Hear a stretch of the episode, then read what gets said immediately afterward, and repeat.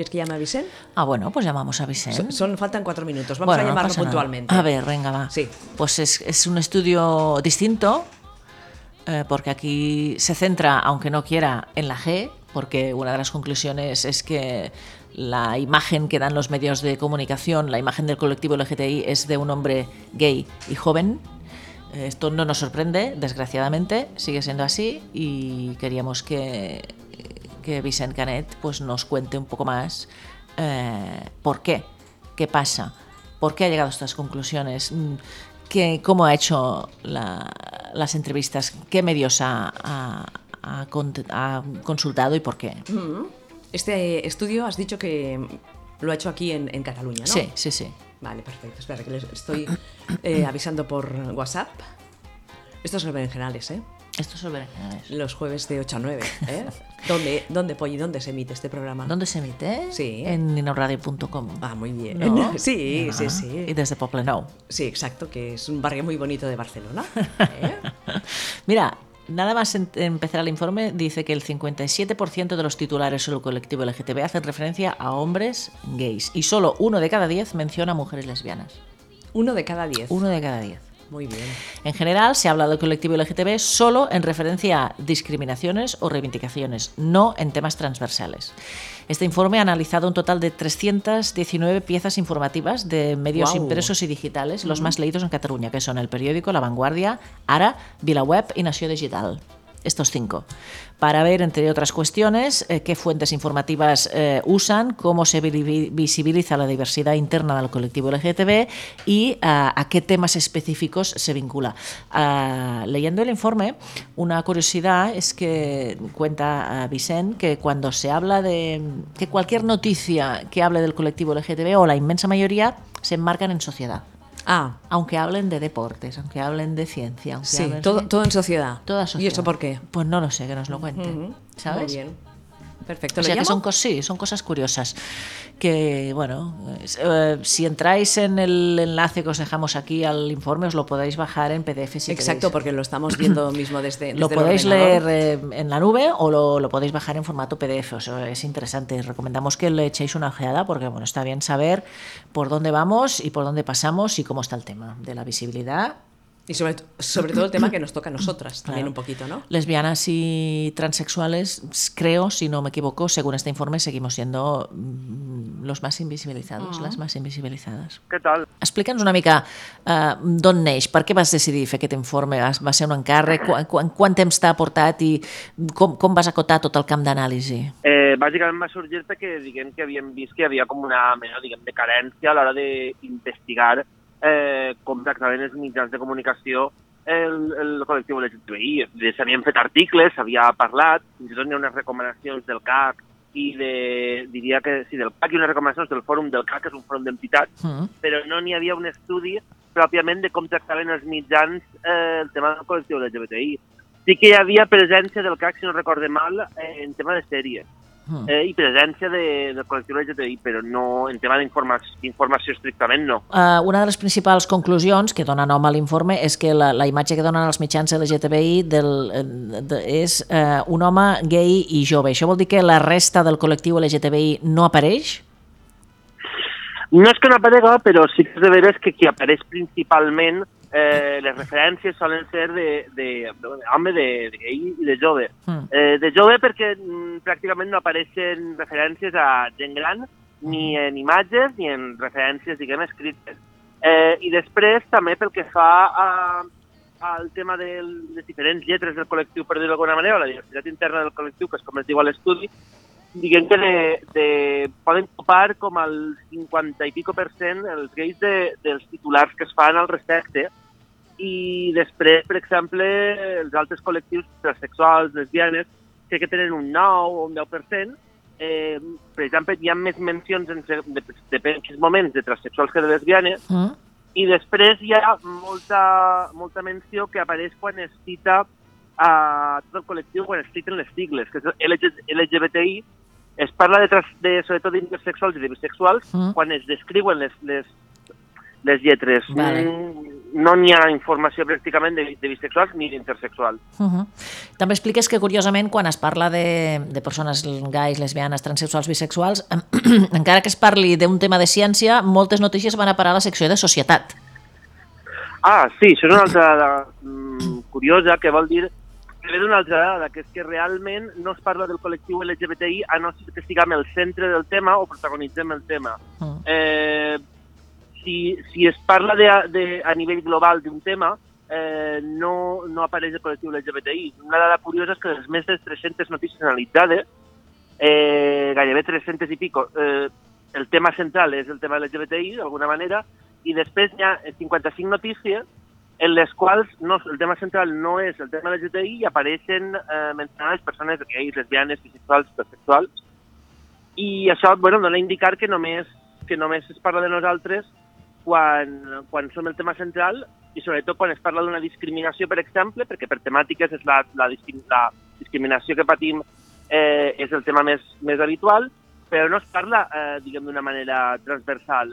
Jo, per exemple, en l'informe es proposa agafar una perspectiva LGBTI per proposar que qualsevol periodista quan faci un tema analitze, igual que, que, que ha fet el feminisme amb el tema de perspectiva de gènere, si això pot afectar d'una manera diferent al col·lectiu LGBTI.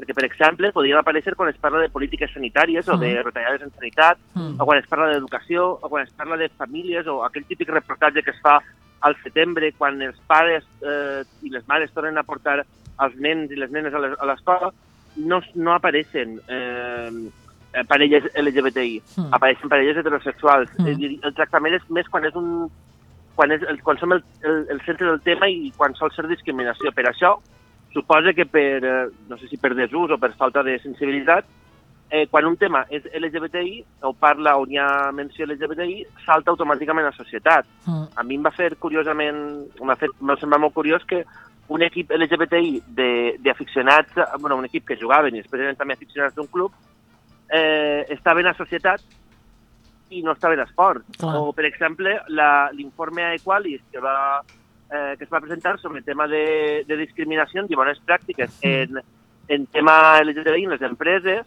estava a societat i no a economia, que és Mm. on hauria d'haver estat. Sí, sí, sí. sí. Coneixes l'existència d'altres informes similars fets en altres països? I si és així, observes diferències en els, els resultats d'aquests informes amb, amb el que has fet tu? Sí que és veritat que en la recerca que he fet eh, no he trobat, eh, sobretot a, ni a Catalunya, ni a països de llengua catalana, ni a l'estat espanyol, no he trobat algo similar. A nivell internacional sí que és de veres que no, que no he buscat, però tampoc no tinc constància de que hi hagi res més. Sí que és de veres que a l'estat espanyol en aquest tema hi ha un buit. Hi ha articles que, per exemple, una cosa que sí que vaig buscar, eh, per exemple, eh, Beatriz Jimeno, que havia estat presidenta de la CLGTB, havia escrit un article eh, en base a la seva opinió, això sí, però no era, no era un estudi, Mm. mm. sobre com s'abordaven el, com abordaven els mitjans de comunicació el col·lectiu LGBTI en els anys 80 i 90. Mm. El vaig voler mencionar en, en l'informe perquè sí que és de veres que la percepció que tenia ella de com es tractaven en els seus anys a ara sí que és veritat que tot i les mancances que n'hi ha hi ha hagut una evolució important Sí. però sí que, sí que és veritat que eh, a nivell, si més no, eh, espanyol, no tinc constància de que n'hi hagi...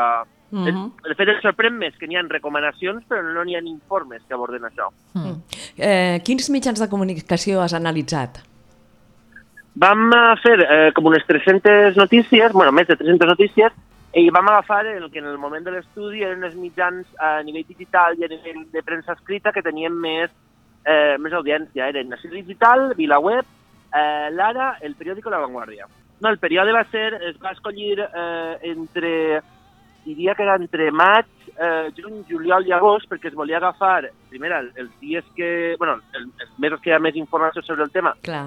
I després també eh, per valorar una mica quina era l'evolució després. Has donat a conèixer els, els, el teu estudi als mitjans de comunicació que has analitzat? Va, es va fer una difusió a nivell online i s'ha anat eh, enviant a, a mitjans de comunicació i s'ha anat... A, però sí que és de veres que no hem fet una presentació de formal amb, amb entitats LGTBI o amb entitats de periodistes. Uh -huh. Eh, jo el que, sí que, el que sí que es va fer en l'informe és una proposta, que el que he comentat abans, d'incloure, eh, sí que de veres que ahir vaig agafar directament la idea que hi havia eh, de, de les dones periodistes, la perspectiva LGBTI per, eh, per parlar o per dir que ha d'haver una certa sensibilitat a l'hora d'abordar aquest tema. Clar. De no reduir-lo al tema de societat i de pensar sempre que és una notícia, això crec que seria super important, si el col·lectiu LGBTI té alguna afectació eh, específica eh, quan parlem de, això, de salut, quan Mm. parlem d'acomiadaments, quan parlem de l'escola, quan parlem de famílies, quan parlem de turisme, quan parlem... Tot això sí que s'hauria d'incloure, perquè sempre acaba sent un tema a part